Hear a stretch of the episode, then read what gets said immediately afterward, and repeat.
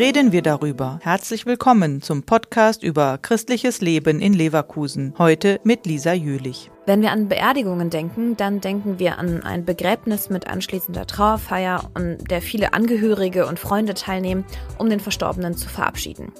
Es gibt aber viele Menschen, die sich eine solche Beerdigung nicht leisten können und die auch keine Angehörigen haben, die das könnten. Hier springt die Stadt ein. Die Verstorbenen erhalten eine sogenannte Sozialbestattung. Es wird eine Urnenbestattung auf dem anonymen Feld gemacht. Das ist im Friedhof Reuchenberg. Und es ist halt eine anonyme Bestattung, wo auch niemand vorher weiß, wann ist sie. Also es kann auch niemand teilnehmen dann. Sagt Brigitte Zöll vom Hospiz Leverkusen. Um den Verstorbenen dennoch einen angemessenen Abschied zu bereiten, organisieren Stadt und Hospiz gemeinsam mit dem evangelischen Kirchenkreis und dem katholischen Stadtdekanat alle zwei Monate einen ökumenischen Gedenkgottesdienst.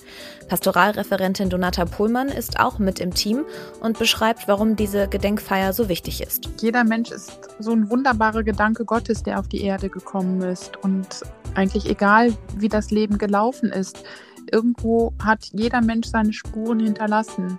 Und deswegen finde ich es auch so schön bei dem Gottesdienst, dass die, da ein großer Wert drauf gelegt wird, dass die Namen genannt werden. Und dabei geht es nicht nur um die Verstorbenen selbst. Auch für Angehörige, Nachbarn, Freunde und Arbeitskollegen sind diese Gedenkfeiern wichtig. Wir hatten einmal eine Mutter und ihr Kind dabei. Die Großmutter hatte mitbekommen über die Zeitung, dass dieser Gedenkgottesdienst für den Vater des Kindes stattfindet. Und die hatten das vorher nicht erfahren erfahren, dass der gestorben ist. Die kamen dann und für die war das dann im Grunde genommen auch nochmal so was, ja, dass dieses offene Verhältnis auch irgendwo einen, ja, einen Abschluss gefunden hat und sie da halt eben auch nochmal ähm, für den Papa beten konnten, beziehungsweise halt eben auch an den denken konnten und dann auch wussten, wo ist er jetzt. Ne? Die Gedenkfeiern finden alle zwei Monate am zweiten Montag statt. Die nächste findet am 14. Februar statt. Die Daten und die Namen der Verstorbenen werden in der Zeitung und auf der Homepage des Hospiz Leverkusen veröffentlicht.